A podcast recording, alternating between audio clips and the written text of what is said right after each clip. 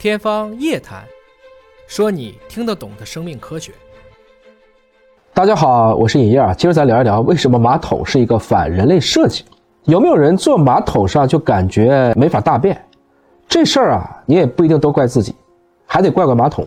马桶其实是一个反人类设计的这样的一种发明。通常来说呢，我们这个肛肠的角度越大，排便越顺畅。人在坐姿状态，肛肠的角度是九十度，很难将粪便排出。蹲着的时候，肛肠角度一百一十度，这个时候排出就比较顺畅了。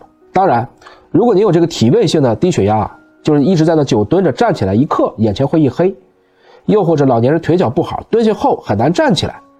包括很多老外啊，他其实没有办法像我们亚洲人一样亚洲蹲。这个时候，马桶就是个很好的选择。那你说马桶又反人类，但是我还得用，怎么办呢？有的时候想一想，最简单的方法。就是在脚底下，你还可以垫张凳子，虽然它增加肛肠的这个角度有限，但似乎还是有那么一点点效果。希望大家都能够顺畅的排便。